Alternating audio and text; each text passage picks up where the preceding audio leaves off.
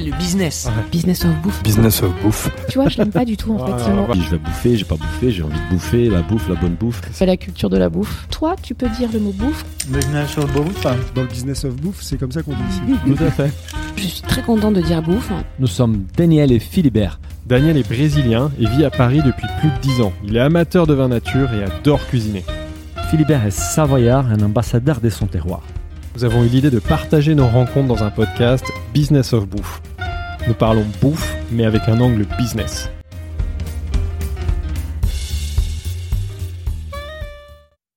Bonjour à tous, bienvenue dans ce nouvel épisode de Business of Bouffe. Je suis comme d'habitude avec mon associé Daniel qui passe des heures en cuisine pour régaler sa petite famille. Bonjour Daniel. Bonjour Philibert, oui c'est vrai que j'adore cuisiner.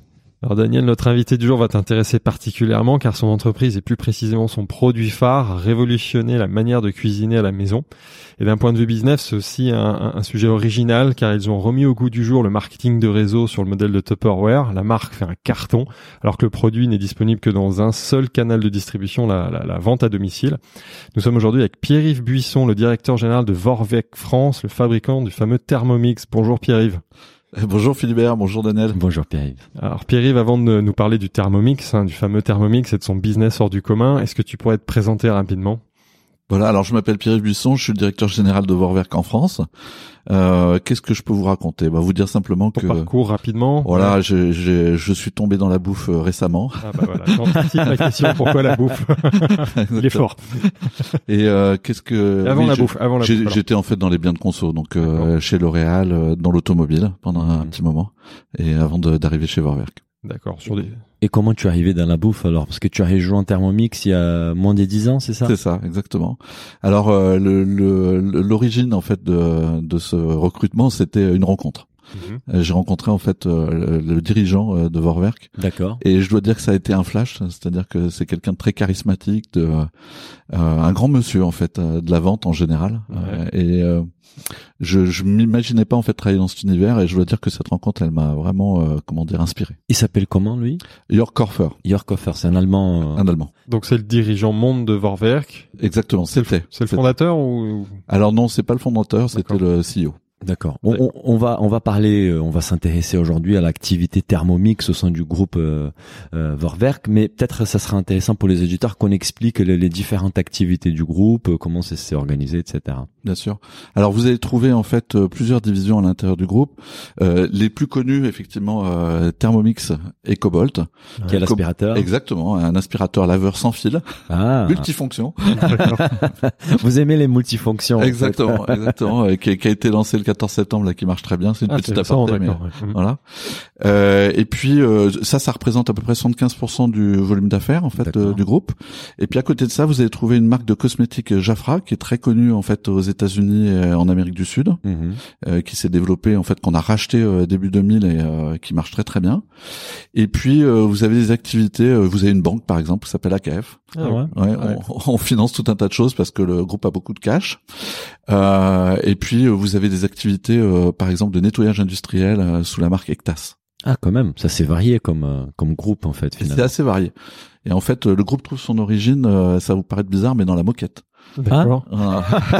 C'était le premier métier en fait de Vorwerk en 1883. Et dans quel pays? En Allemagne En ça? Allemagne, ouais. ouais. Euh, en fait, ils sont pratiquement les premiers à, j'allais dire, à, à, créer la moquette en Europe. D'accord. Et, euh, et ça, ça, se développe très très bien et ça donnera lieu en 1929 à la, à la création de Cobalt avec les aspirateurs, justement parce qu'il fallait entretenir les nettoyer moquettes. les moquettes. Exactement. Et justement, comment on arrive au, au robot, au robot en cuisine en fait? Comment on passe de la moquette au robot? Alors la, la, la, première chose peut-être c'est euh, un truc assez extraordinaire qui se passe aussi dans les années 30 en Allemagne, euh, bien sûr en dehors de l'ascension. Euh... Malheureusement. Ouais. Exactement. Ouais.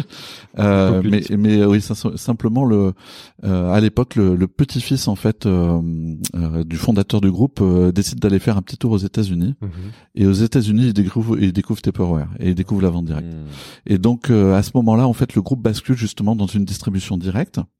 Ils vendaient quoi? Toujours des moquettes Alors toujours moquettes. Des moquettes en vente et, Voilà, okay. moquettes et aspirateurs. D'accord. Et puis euh, début des années 60, donc 1961, en fait, euh, se crée euh, le Thermomix.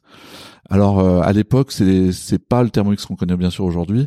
Il, il, permet euh, simplement de, de mixer, de faire des jus de fruits, de faire des soupes. mais il ne chauffe pas encore. Ah d'accord. À l'époque, les robots de cuisine, ça existait déjà ou c'est le premier robot de cuisine? Il y avait alors non, il y avait il y avait ouais. d'autres concurrents. Oui, il y avait euh, notamment Magimix. C'est Magimix, le Ouais. créateur du robot, du Ouais. premier robot de cuisine. Tout à fait. Et puis et puis après, bien sûr, d'autres euh, d'autres Et, développements. et les marchés des robots en cuisine, c'est un marché qui, qui, a, qui a émergé d'abord aux États-Unis ou en Europe aussi Il y avait cette culture de Alors c'est bizarrement, c'est plutôt en Europe. en Europe Ouais. plus? Euh, ensuite, aux États-Unis viennent euh, d'autres produits, mais qui sont, euh, enfin, qui sont moins complexes, moins technologiques en fait que ceux qu'on a en Europe. Mhm. Euh, et puis, euh, je vous disais, donc l'évolution suivante, c'est 1971. Mhm. Alors là, il y a, y a- y a un truc assez extraordinaire qui se produit, c'est que le, le directeur des, des ventes France est un Suisse. Euh, il, il, il adore le Thermomix, mais il trouve qu'il y a une fonction qui lui manque, c'est le chauffage. Bien sûr. La cuisson. Exactement. Ouais. Et techniquement, c'est assez compliqué parce qu'il faut une résistance à l'intérieur d'un produit qui mixe en même temps, etc. Il faut faire très attention à ce qu'on fait. Ouais. Et Pour pas euh, exploser la machine. voilà. Et donc, il a cette idée en 1968. Il faudra trois ans en fait avant que le, le produit émerge. Mhm. Et euh, dès 1971, en fait, il, re- il rencontre un succès fou euh, auprès des utilisateurs. Ma maman a acheté à l'époque euh, Ah. qui s'appelle un, un VM 2000. Je sais pas si ça vous parle. C'est un produit qui est orange, Orange. ouais, qui est surmonté d'un bol. Ouais, c'est- Et euh, voilà. Et ma, ma mère ça me dit quelque chose. Ouais. Ah, ça dit quelque Ouais. chose Bah, je- Et ça, Moi, je un me souviens de thermomix. ça. C'est un thermomix, d'accord. Ouais, c'est le pre- en fait le, le nom est inventé à ce moment-là D'accord. Et, et c'est le premier euh, Thermomix qui, qui voit le jour. Donc qui cuit et qui en même temps a toutes ses fonctions euh, mélange, coupe. euh, Voilà, il pèse pas encore, ça viendra plus tard, mais euh, tout le reste effectivement est déjà là. Mais ça ça. Révolutionne les Ouais. marchés des robots, non? Parce que Alors là complètement, oui, Ouais. effectivement, il y a, il y a une bascule qui se fait. Personne, personne d'autre le fait à ce moment-là. Personne d'autre le fait et, euh, et ce qui est vrai, c'est que on va re- rester assez seul assez longtemps en fait. Ouais. Hmm. à, à faire du robot qui cuit en même temps en fait. Pendant Exactement. combien de temps en fait le, le, le concurrent qui commence à faire ça, ça date de Si, si je voulais être un peu taquin, euh, je vous dirais euh, c'est le début des années 2010 où réellement il se passe des choses d'accord. sur le marché. Et c'est Ouais, ça fait quand même quelques années. hein. oui, c'est grâce à cette espèce de monopole entre guillemets des Thermomix qui qui a fait la renommée de la marque en fait. Exactement. Toutes ces années en fait à se développer un petit peu seul sur ce segment de marché. Ben magnifique. Qui a, qui est un très beau segment, on en parlera plus tard. hein, C'est Si on parle du Thermomix aujourd'hui, donc tu en as commencé à en parler, il il a quel type de fonction, enfin combien de fonctions, sans, sans faire un téléshopping, on va pas en parler pendant une demi-heure, ce que je disais avant l'enregistrement, mais c'est quand même intéressant qu'on parle du produit. Aujourd'hui, euh, qu'est-ce qu'il fait alors Dans, dans, dans les principales fonctions, vous avez trouvé euh, le, le fait de pétrir, notamment Mhm. pour faire du pain, etc. Les boulangers vous diront que c'est c'est un bon pétrin. hein. Vraiment, il fait, il Ah fait très bien son, son travail. Et puis, bien sûr, vous avez trouvé euh, les fonctions euh, pour, pour mixer, des fonctions pour euh, cuire, pour chauffer, et puis euh, toute la fonction autour de la pesée. Mhm. Et puis très récemment, puisque ça arrive en fait avec le, le TM5, euh, donc c'est-à-dire maintenant il y a un peu plus de six ans, euh, toute l'électronique embarquée Ouais. qui vous permet en fait de vous connecter ça c'est génial. et puis euh, d'accéder à un univers de recettes.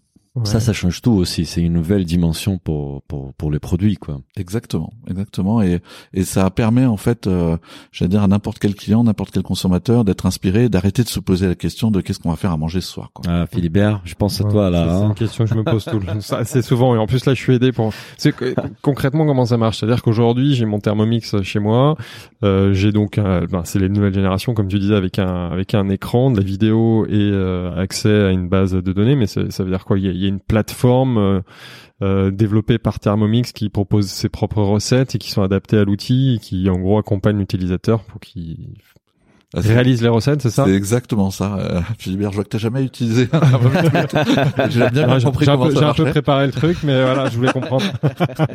Donc en fait, on a un écran tactile effectivement qui permet d'accéder à un univers de recettes.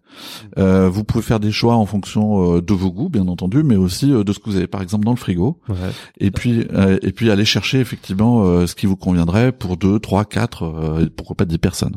Donc je peux par exemple euh, euh, indiquer les ingrédients qui sont disponibles dans mon frigo. Il me propose dans la base des données cinq recettes euh, que je peux faire à partir de ces produits-là. Et Exactement. ensuite, il faut juste suivre les étapes et, et, et, se laisser guider en fait. et c'est laisser guider. C'est Ah, génial. C'est un vrai robot, quoi. Là, ça devient vraiment un vrai robot, beaucoup plus qu'il était il y a, il y a 40 ans, quoi. Exactement, parce que euh, là effectivement, il a les, j'allais dire, les fonctionnalités ont été développées de, de manière à faire que euh, vous n'ayez plus à vous soucier de rien, Mhm. et, et surtout, surtout, surtout, à avoir un, un résultat qui soit toujours euh, identique, quoi. Mhm. Euh, et, et pour- juste pour vous donner euh, l'envergure un petit peu de la chose, il y a un peu plus de 7000 recettes à l'intérieur de l'appareil. 7000. Ouais, et si vous les cuisiniez bout à bout, euh, ça représenterait 10 ans de cuisine. Il y a de quoi faire. Il y a de quoi faire un petit peu de... Mais ça, c'est c'est quand même un sacré virage parce que là, c'est un changement de métier. Enfin, c'est l'évolution de votre métier. Au début, vous êtes des industriels, vous fabriquez un outil. Là, aujourd'hui, c'est de la création de contenu. Comment vous comment vous organisez? Vous travaillez avec des chefs, avec des avec des, des conseillers culinaires. Comment elles sont fabriquées ces recettes? Comment vous les mettez en avant? Comment vous créez tous les contenus qui vont avec, les photos, les machins? C'est intéressant ce que ce que tu dis, Philibert, parce Je te qu'on est, on est on est bien sûr euh, en train de se dire, mais euh, finalement ce ce métier-là, il ressemble un peu à celui de Netflix. Ouais. Donc euh, on crée du contenu. C'est Netflix, Marmiton, enfin des les sites de, de cuisine euh, qui font référence en France en tout cas. Hmm. C'est ça. Euh, c'est ça. Et, et- et l'idée, elle est très simple, c'est effectivement qu'on, bien sûr, on s'inspire de ce qui se passe autour de nous, hein, c'est-à-dire qu'on regarde avec attention ce que font euh, plusieurs chefs. On a une dizaine de chefs en fait hein, référencés euh, chez Thermomix, auxquels on fait appel en fait régulièrement. C'est des chefs consultants. hmm. Exactement. Qui crée les recettes euh, que. Voilà, qui, qui nous donne effectivement euh, tout un univers d'inspiration parce que souvent, vous savez, les, les chefs, ils fonctionnent avec, euh, euh, comment dire, avec en tête une inspiration particulière, Mhm. et donc on essaie de recréer cette inspiration aussi à l'intérieur de, de ce qu'on produit. Ça, c'est une, une partie. Il y a une grosse partie qui vient en fait euh, de nos clients. Mhm. Et là, euh, on parle de communauté. Hein. Euh, Comment est-ce qu'on utilise en fait le savoir-faire de notre communauté pour Ouais. le réintégrer en termes de savoir-faire à l'intérieur de l'appareil. Ouais. Et puis on a aussi des cuisines. Alors ça peut paraître un peu étonnant, mais on a des cuisines en fait à l'intérieur de notre siège social, Ouais. dans lequel on crée, allez, une cinquantaine de, de recettes tous les mois, Mhm. Super. hein, et sur la base de, de choses diverses et variées. Euh, ça, ça peut être de ce qui se passe localement euh, à Nantes, à Marseille, à Lyon, Mhm. euh, mais aussi euh, de la cuisine internationale. Pour vous donner une petite idée, euh, en fait, si vous souhaitiez à l'intérieur du Thermomix accéder à, à la base de recettes internationales, il y a un peu plus de 60 000 recettes. Ah. Donc on peut aller au Mexique, euh, voyager, euh, pourquoi Ah ouais pas euh, au Brésil. qui sont disponibles en portugais, en français, euh, en Exact. espagnol. euh, Exactement. donc si on parle euh, plusieurs langues, on peut se faire plaisir, quoi. Exactement. Ah, à c'est génial. Ouais. Et, et vous euh, et vous permettez aux consommateurs d'écrire leurs propres recettes et les soumettre à Thermomix, par exemple? Si moi je je suis très créative, je développe une petite recette brésilienne euh, sur Thermomix, je peux Bon vous l'envoyer pour qu'elle soit publiée? Bien sûr. Alors on a quand même un, comment dire, un, euh, un intérêt à ce que la qualité des recettes euh, reste Mhm. la bonne. Mhm. Ce qui, ce qui, comment on va le faire en fait Tout simplement, on va tester euh, au moins Bien trois sûr. fois avec trois utilisateurs différentes euh, les, les recettes que vous nous soumettez, D'accord. hein, pour s'assurer qu'elles soient euh, impeccables et que le rendu soit soit parfait. Donc c'est c'est c'est vraiment très chronophage de votre côté parce que même si vous permettez aux utilisateurs d'écrire des recettes, c'est qui est génial, il y a quand même un travail derrière pour valider, vérifier que euh, c'est faisable côté consommateur, quoi. Exactement. Mais c'est, si vous voulez, c'est peut-être ce qui nous différencie aussi euh, de la concurrence. Mhm. J'en parlerai pas trop, Ouais. mais euh, Ah, on va en parler, on va, t'inquiète. un- on, va, en- on va en parler, t'inquiète. Mais euh, mais c'est vrai qu'on on a on tient en fait à la qualité de tout ce qu'on fait, à la qualité de nos services notamment et, et Cookidoo qui est cette plateforme en fait sur laquelle Ah. vous pouvez euh, récupérer ces recettes. Ouais. Cookidoo. Euh, Cookidoo. Donc c'est ça la plateforme de recettes à laquelle tous les Thermomix sont connectés et qui existe, euh, qui, on peut se connecter en, en ligne pour euh, justement mettre à jour les, les recettes ou comment ça marche? Les, les recettes elles sont mises à jour directement parce que le, le Thermomix il est connecté en Wi-Fi c'est ça? C'est ça. Donc euh, les recettes sont poussées en fait sur la- les machines. Ouais. Et mais au-delà de ça, il y a, il y a quelque chose qui est aussi euh, assez extraordinaire et c'est venu justement avec l'électronique qu'on a introduit à l'intérieur de l'appareil, c'est qu'on est capable maintenant de pousser de nouvelles fonctionnalités dans l'appareil. Donc vous allez recevoir euh, de manière régulière en fait euh, de nouveaux modes de cuisson, euh, de nouveaux modes pourquoi pas de nettoyage de l'appareil, euh, ce qui n'était pas possible bien sûr euh, il y a Quand quelques années arrière. ouais. C'est génial. Et Cookidoo, c'est une plateforme qui a été développée en interne par Thermomix ou vous avez racheté une start-up euh, à l'époque Comment ça se passe? Non, on a on a fait euh, tout nous-mêmes. Tout vous-même? Ouais. Ah ouais. On, on adore faire les choses nous-mêmes. Ouais, ça se voit. quand, quand tu dis nous d'ailleurs c'est c'est en centrale euh, en Allemagne ou c'est la filiale France qui a l'air d'être assez leader sur tous ces développements là Alors euh, chaque pays, si vous voulez, euh, développe localement ses recettes pour deux ou trois raisons. Mhm. Euh, la première pour une histoire de goût. Hein, Oui, Ça, bien ça, sûr, ça, de- de- ça, culturel, voilà. culturel, bouffe, c'est ouais. Exactement. La deuxième pour une question d'ingrédients, parce qu'on s'est aperçu en fait de pays en pays que euh, vous achetez du beurre euh, en Suisse, c'est pas le même beurre qu'en France, Mhm. et donc ça donne pas le même rendu en fait euh, en termes de Ah, texture dans une ce recette. niveau-là de détail. Ouais. de... Donc on, on vérifie effectivement tout un tas de, de paramètres pour s'assurer que la recette donne vraiment le résultat qu'on en attend. D'accord. Et, et si on revient juste par rapport au produit, c'est une une curiosité. Moi, moi, j'ai malheureusement pas eu la chance d'utiliser un Thermomix euh, auparavant. Tu dis qu'on peut pétrir la pâte pour faire du pain. Est-ce qu'on peut euh, cuire les pains? Non, là, par contre, c'est pas une machine à pain. Ou Non, oui non, il faut Non. le passer au four. Faut le passer au Ouais. four, ok. Parce qu'il y a des machines à pain ouais. qui sont dédiées à ça, ou mais c'est pas les mêmes. Je suppose c'est pas les mêmes types de chauffage, des cuisons, etc. Non, tout à fait. Cuisson. Donc c'est assez technologique tout ça. Il y a des brevets, j'imagine, tout est tout est breveté. Il y a, il y a un vrai savoir-faire. Et le et la fabrication. Est-ce que tu veux nous- parler de la fabrication? Ils sont fabriqués où Alors ça, ça risque de vous surprendre, euh, ça risque de surprendre vos éditeurs, mais en fait, tous tous nos produits sont fabriqués en France, euh, pour le monde entier. Ça, c'était, euh, et on va préciser, avant les Covid déjà, avant la- Ah oui, oui, tout Ça, à fait. il Ouais, ouais, on pas la- relocalisé. Depuis la création des Thermomix, en fait, les produits sont fabriqués majoritairement en France et, et sinon en Allem- entre l'Allemagne et la France, quoi, c'est ça? Alors il y a eu pendant pendant quelques années effectivement deux ou trois chaînes qui étaient euh, montées aussi en Allemagne et qui montaient du Thermomix parce qu'on on a eu du mal à répondre à la demande. Euh, depuis peu en fait on, on produit euh, l'ensemble des Thermomix pour la France, pour la France et le monde entier à Chartres, enfin à Ah, côté de Chartres dans un petit village. D'accord. Voilà. Et euh, ce qui est vrai, si vous voulez, c'est alors d'abord c'est étonnant parce que c'est un groupe allemand. Pour- Pourquoi produit-il en France? Mais en fait, euh, euh, il faut le savoir, nos actionnaires sont très francophiles. De longue date. Donc euh, voilà, ils, ils adorent le pays et, ils ont trouvé euh, des qualités euh, d'ingénieurs en fait. Ça paraît bizarre hein, ce que je suis en train de vous dire, mais Non. des qualités d'ingénieurs en fait euh, très supérieures à ce qu'ils ce C'est dont ils connu, pouvaient c'est connu ce discours-là. Ouais, en, ouais, en ouais. effet, en France, on a des bons ingénieurs. Ouais. Et les actionnaires, c'est toujours la famille fondatrice ou ça a évolué depuis le Non, c'est toujours la famille fondatrice. D'accord, Ouais. Bah, super. Euh, Il y a une question qui qui qui qui, bah, c'est une des éléments de la stratégie de Thermomix, c'est son prix qui, comme tous les leaders, bah, pas tous les leaders, mais quand même un leader du marché, c'est un prix qui est qui est peut-être les plus hauts du marché. Euh, Aujourd'hui, un Thermomix, si je dis pas de bêtises, tu me corriges, ça coûte 1359 euros. Tout à fait. Euh, Philibert faisait la, le un, parallèle, un Ma- un MacBook Air. un MacBook Air. et, et d'ailleurs, on a vu que tu fais souvent les parallèles avec Apple. Euh, Est-ce qu'on peut Euh, Il y a pas mal de liens. Il y a pas mal de liens. Ouais, bah les prix c'est quand même un élément important de votre stratégie. Euh, les prix élevés, ça justifie. Quelle est la justificative derrière ces prix? C'est Alors si vous voulez, on, on, on lâche pas en fait euh, notre ligne de mire ou notre ADN. Notre ADN, c'est de faire des produits premium qui soient à la pointe de l'innovation. Et oui, euh, ils coûtent peut-être un peu plus cher que la moyenne des, euh, des robots mixeurs cuiseurs, Mhm. mais pour autant, euh, on est tout à fait persuadé que c'est le bon positionnement stratégique. Mhm. C'est-à-dire que c'est un c'est un produit culte hein, et c'est devenu un petit peu le comment dire le, le, le produit haut de gamme qu'on peut avoir dans sa cuisine quoi. c'est la Rolls Royce de, des ustensiles de cuisine, hein, des robots. Et c'est comme tu le disais, l'Apple de la cuisine. Et justement, autre parallèle avec Apple, c'est l'innovation et c'est surtout le rythme des innovations. On a remarqué que vous sortiez des nouveaux, des nouveaux modèles tous les cinq ans. Ça nous rappelle un peu le rythme d'Apple, évidemment. Alors, je pense qu'il n'y a pas encore de keynote. Tu fais pas encore de keynote, mais ouais. Co- comment vous organisez cette innovation? Euh, Enfin, tu peux nous en parler? Oui, alors ce qui nous intéresse, c'est, euh, je vous disais, d'être toujours en pointe en fait de, de ce qui se fait. Donc on regarde beaucoup de choses euh, à l'international. On a cette chance d'être présente dans 60 pays, Mhm. ce qui nous permet en fait d'étudier en permanence euh, ce qui se trame. Euh, voilà, et, et, et c'est vital en fait pour cette innovation. La deuxième chose, c'est qu'on écoute beaucoup nos clients. Alors, vous le savez peut-être, on a 9000 conseillers en France. Ouais. 9000. Ouais, 9000. On va on va en On va parler. parler, parler, de hein, l'évolution, ça c'est un sujet Mais du coup, nous qui sont, ouais. qui sont au contact permanent des clients. Oui. Et euh, je peux vous dire que euh, rien d'écoute, enfin rien qu'en écoutant en fait ces conseillers, on récupère un tas d'informations sur là où va le marché quoi. Mhm. C'est super. On, on a on a évoqué la création de contenu euh, et la possibilité des, des, des, des consommateurs, des utilisateurs de créer des recettes et vous soumettre.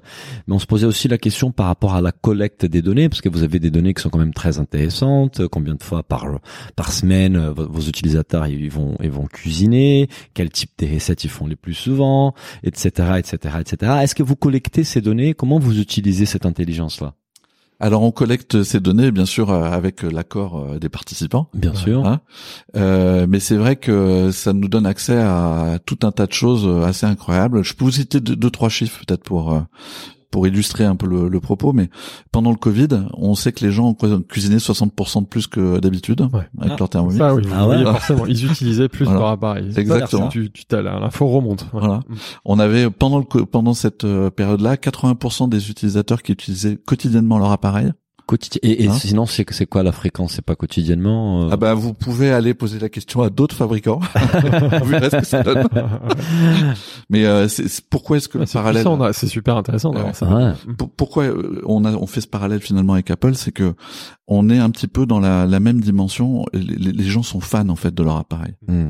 Fans de leur appareil, si vous leur enlevez, vous avez créé un stress qui est assez phénoménal. Ouais, je suppose. On le voit parce que de temps en temps, quand l'appareil tombe en panne, en fait, on a bien sûr des gens qui sont très pressés de récupérer leur appareil, Mhm.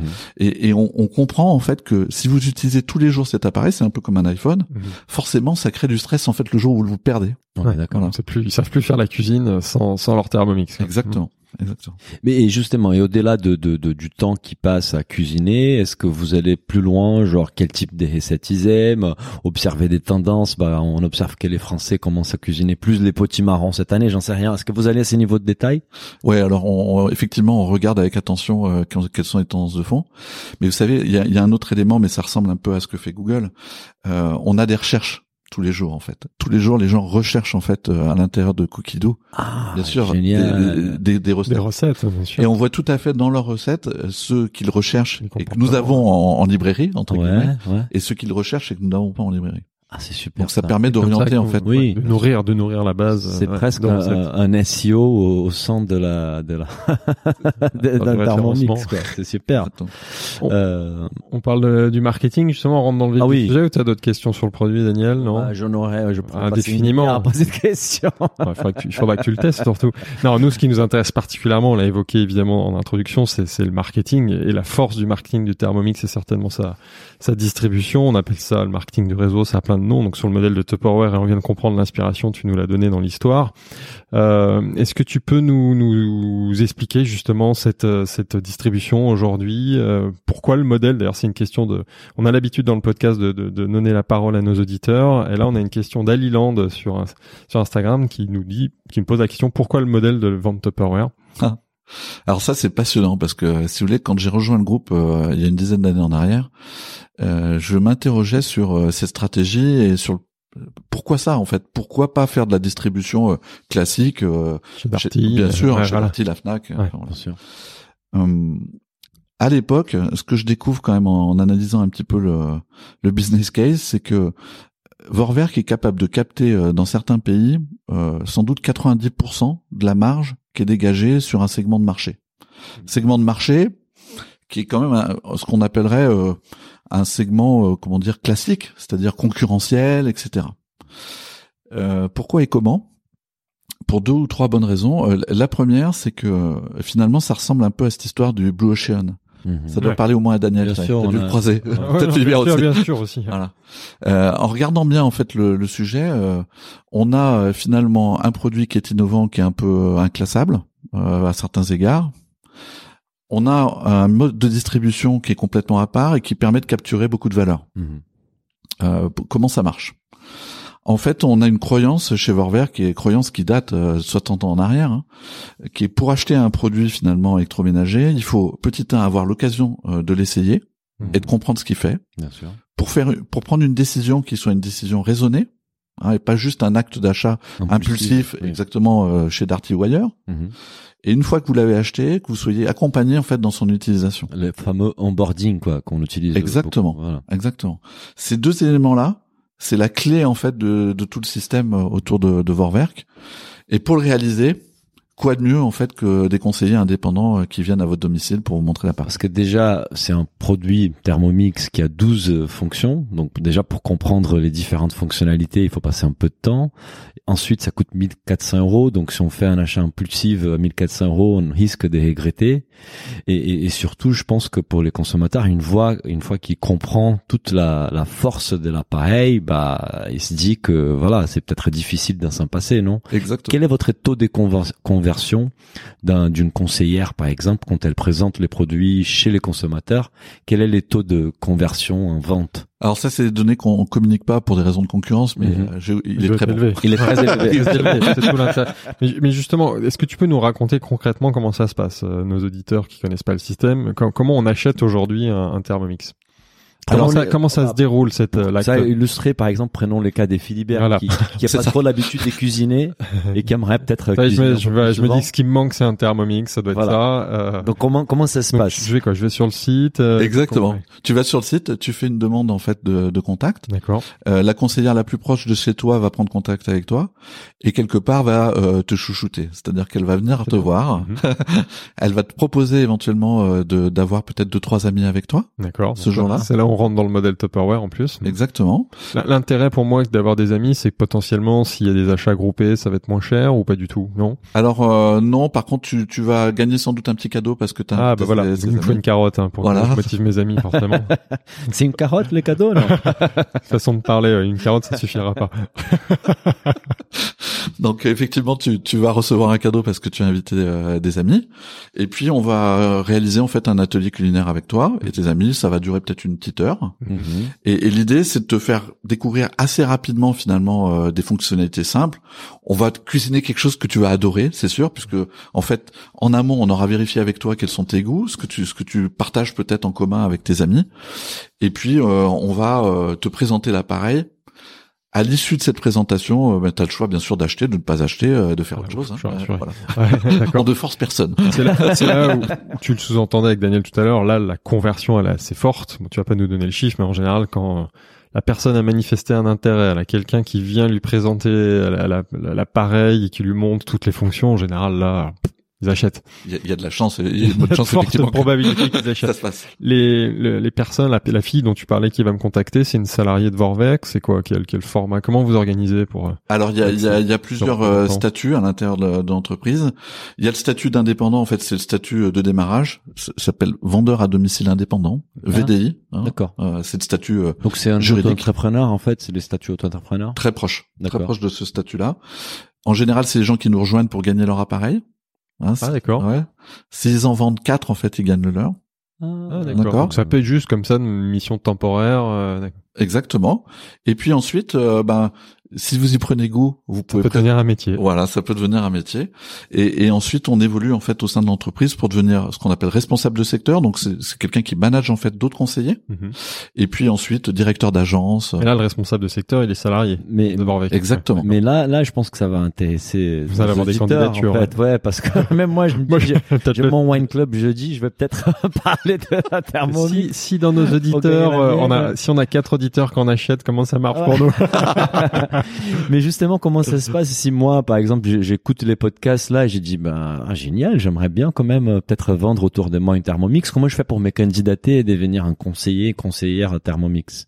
Alors c'est pareil, tout passe par le site internet. D'accord. Hein, Vous allez trouver une page où vous pouvez vous inscrire effectivement pour devenir conseiller. Et les, et les recrutements, ça se passe comment? C'est un processus euh, Comment comment ça se passe? C'est un processus très simple. Il y a une petite réunion d'information pour démarrer. Euh, ça va durer peut-être une petite heure. On va vous expliquer un peu euh, les tenants et aboutissants et puis ce à quoi vous engagez quelque part. Bien sûr. Et puis ensuite une formation. Et, euh, et derrière, vous démarrez votre activité. D'accord, bah, chouette. Et, et comment ils sont rémunérés? C'est une commission en fait sur les ventes, c'est ça? Exactement. Est-ce que tu peux nous dévoiler la commission ou ça reste un secret de C'est- C'est c'est un secret qui n'en est pas vraiment un parce qu'une fois que vous êtes rentré dans l'activité, euh, vous, vous comprenez. Mais euh, si je résume, vous allez euh, toucher quelque chose comme 10% en fait euh, de la vente du, de- du produit. Ouais, exactement. ou quatre euh, quatre Thermomix euh, on a un Thermomix gratuit ça ça m'intéresse ça la, la cible aujourd'hui de, de Thermomix, c'est qui? Tu peux nous en parler un peu plus et euh, je, je... Oui, alors euh, il y, a, il y a en fait, euh, si j'essaie de résumer, euh, deux cibles. Mhm. D'une part, des particuliers qui souhaitent euh, cuisiner à la maison, Mhm. et de l'autre, des professionnels. Des, professionnels. des professionnels utilisateurs. Ah, ça, je Ah, savais pas. sûr que ça allait vous surprendre. Ouais, bah, Vu là on n'a pas C'était spontané, hein. c'est très spontané Acteur studio, honnêtement, on savait pas. Juste pour vous donner deux, deux proportion chiffres. Ouais, Ouais, vas-y, vas-y, vas-y. C'est pareil, c'est- c'était quelque chose qu'on étudiait assez peu. Euh, on a en fait des conseillers, euh, j'allais dire euh, classiques, qui vendent à des professionnels, et on regardait pas trop en fait ce qui se passait là-dedans. Et puis on, on vient de mener quelques études là-dessus.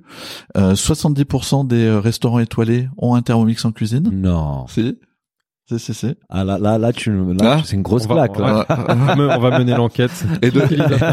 Et de manière plus générale, c'est euh, 30% des restaurateurs. Mais Ah ils ouais. l'utilisent pour tester des choses parce que c'est pas les, les contenants sont pas suffisants pour euh, une production euh, Professionnels. Alors ils font, ils, ont 12. Ils peuvent faire leur. Alors d'abord, petit 1, ils l'utilisent souvent en batterie. Ça c'est clair. Euh, ensuite, ils font beaucoup de sauces, par exemple, ah, avec. Hein, et toutes les émulsions sont souvent faites au Thermomix parce qu'il n'y a rien de comparable en fait en termes de vitesse ah. et, d'efficacité. Euh, mais ce qui est un peu plus euh, génial encore, qu'on a découvert en fait à l'intérieur de nos enquêtes, c'est que euh, on pensait pas en fait qu'ils utilisaient le monde connecté et, les recettes euh, non. Mais certains d'entre eux les utilisent. Bien sûr, je ne nommerai personne. Hein, je... on va pas les nommer, mais tu dis que donc certains étoilés, et là tu as peut-être accès aux données, ils vont aller chercher la recette du véloté au petit marron énorme. et, et, les produits, c'est les mêmes en fait. Il n'y a pas une version pro. Euh, vous avez jamais posé, vous n'êtes pas posé la question, genre on va lancer une version pro un peu plus grande, un peu plus machin. Non. non. Et les modèles des ventes auprès des restaurateurs, c'est lesquels? Ça, ça, reste les conseillers aussi? Ça reste les conseillers pour l'instant, mais on est effectivement en train de réfléchir. Et si moi je suis un restaurateur, chef, et je veux vendre à mes collègues euh, restaurateurs aussi, j'ai droit aussi à un thermomix gratuit au bout de quatre ventes Pas pour l'instant. ça c'est une grosse surprise pour moi. Je m'attendais pas à découvrir que les pros. Je partage, je partage ton étonnement, mais c'est super intéressant. Super, super intéressant. Et, juste une dernière question parce qu'on a on a parlé des la cible donc c'est une cible qui est finalement assez large. Mais quel est les profils des conseillers? Est-ce qu'il y a un profil type euh, ou, ou non? C'est aussi assez varié. Bah là, ça va vous surprendre aussi. En fait, on a euh, j'allais dire des personnes de 20 ans à 95 ans. Ah ouais. Euh, on a des gens qui sont issus euh, vraiment de tout milieu, bien sûr euh, des mamans au foyer, etc., qui n'ont pas forcément un emploi, mais mais également des, des, gens qui sont dentistes, pilotes d'avion, qui qui sont infirmières. Enfin, je, on, va trouver en fait tout type de, de profil professionnel, et ça nous intéresse beaucoup euh, pour deux raisons. La première, c'est que ça ouvre bien sûr le recrutement finalement à n'importe qui. Mhm. La deuxième, c'est que ça nous donne en fait du potentiel pour le futur. Parce que ce qui nous intéresse, c'est de voir ces gens-là grandir en fait dans l'entreprise, devenir responsable de secteur, devenir directeur d'agence. Et pour ça, bien sûr, c'est intéressant d'avoir un background. Ah bah bien sûr. Et, une question par rapport à la carrière de, de conseiller euh, euh, chez Vorvac c'est quoi les, étapes en fait? Si j'ai démarre euh, conseiller je vais autour de moi et j'ai envie de de continuer ces métiers là quelles sont les étapes des développements pour un conseiller? Alors il y a deux deux schémas le premier, c'est un schéma de management. Donc euh, l'étape suivante, c'est responsable de secteur. D'accord. Donc responsable Paris ou voilà au Nantes. Euh. Exactement sur un sur un, périmètre. Un, périmètre, voilà. Et puis la deuxième option, c'est euh, de se professionnaliser dans la vente. Donc on a également des, des VRP. Ah. Voilà, qui eux sont salariés de l'entreprise, pour revenir à ce que disait Philibert tout à l'heure, et ne font que de la vente. Sur, sur cette force de vente, il y a quel ratio de salariés et d'indépendants? Alors, euh, à l'instant où je vous parle, on doit avoir quelque chose comme 700 euh, salariés mhm. et euh, un peu plus de 9000 conseillers indépendants. c'est puissant.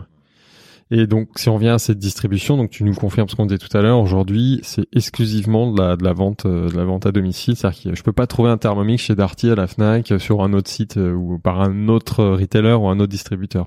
Alors non, parce qu'on souhaite conserver effectivement la distribution, ça mhm. c'est clair, on la lâchera jamais. Mais par contre, on a euh, modernisé un petit peu le, modèle de vente euh, ces derniers temps là. Donc c'est quoi? C'est grâce au Covid Avec le Covid, ouais, ce que j'ai dire. Alors il y a eu effectivement avec le Covid, euh, on est devenu quelque part des démonstrateurs virtuels. Ah. Hein, C'est-à-dire que vous allez pouvoir trouver également sur le site la possibilité, à travers un WhatsApp par exemple, de découvrir l'appareil. D'accord. Hein, et de l'acheter. C'est possible. c'est quoi? C'est des visios en fait c'est ça. Ah, donc on va Donc c'est l'atelier culinaire euh, classique en physique qui se transforme en session digitale euh, avec la vidéo en interaction. C'est pas juste euh, un tuto. Là, c'est on a vraiment quelqu'un en face en live qui nous explique. Exactement. Hein, et, et, qui va réaliser aussi les recettes qui vous plaisent. Vous pouvez inviter également des amis à regarder ce WhatsApp. Enfin, on retrouve finalement cet atelier-là juste dématérialisé. Quoi. Et derrière, on peut acheter directement. Donc là, on est vente en ligne. C'est du e-commerce. Presque. C'est du e-commerce avec une expérience de vente qui est un petit peu plus premium parce qu'on a quelqu'un de dédié qui, euh, avec l'outil digital, va vous présenter le produit. Hein. Et vous vous souvenez, mhm. notre notre souhait et notre ADN, c'est surtout de ne rien toucher à ce modèle de vente qui consiste à voir l'appareil avant et être accompagné après. Bien sûr. Hein, donc on s'est dit on passe au virtuel, par contre on conserve bien ces deux briques là parce qu'elles sont essentielles. Les pires qui peuvent vous arriver, c'est un consommateur qui achète un thermomix et qui s'en sert pas. Exactement. Ça, c'est la catastrophe. Ça c'est que- notre hantise. voilà. Qu'il se voilà. retrouve au, pla- au placard en fait. Ça c'est arrivé. Hein. Et ça, c'est intéressant parce Mais, que euh, moi, par exemple, savez maintenant en plus, ouais. j'accompagne, je suis au bord d'une start-up euh, euh, qui vend du service, euh, d'autres start-up du SaaS, et un des KPIs très importants pour éviter les churn, donc les taux de c'est l'usage de, de, de, de l'outil en fait. Donc si, si un client commence à arrêter d'utiliser, on sait qu'il va pas renouveler derrière. Vous, vous suivez, c'est parce que là, vous avez accès aux données. Donc si un consommateur qui depuis trois mois il a pas allumé son thermomix, ça vous Ça nous alerte. ça vous alerte. Et vous, qu'est-ce que vous faites? Et un conseiller qui les contacte pour dire ce qu'on peut vous aider à prendre en main la- les produits? On a tout un process CRM en fait qui permet justement euh, d'aller récupérer ces clients-là et de les remettre un petit peu dans le process en les invitant par exemple à un atelier culinaire sur un sujet précis. Tiens, euh, Noël arrive, on va parler foie gras. Donc il va y avoir des ateliers culinaires un peu partout en France sur le foie gras et on va essayer de les réintroduire en fait à l'intérieur de la famille parce que ça, ça ressemble c'est- intéressant ce- cette question finalement de, de la communauté. Euh, on estime finalement que chaque client fait partie de notre famille Ouais. et on veut surtout pas le perdre. C'est ça. Hein, c'est un peu ça l'idée. Parce que c'est aussi un ambassadeur qui va Exactement. parler de votre marque auprès de son Et qui entourage. peut parrainer et qui lui-même peut euh, générer des ventes, forcément, ouais.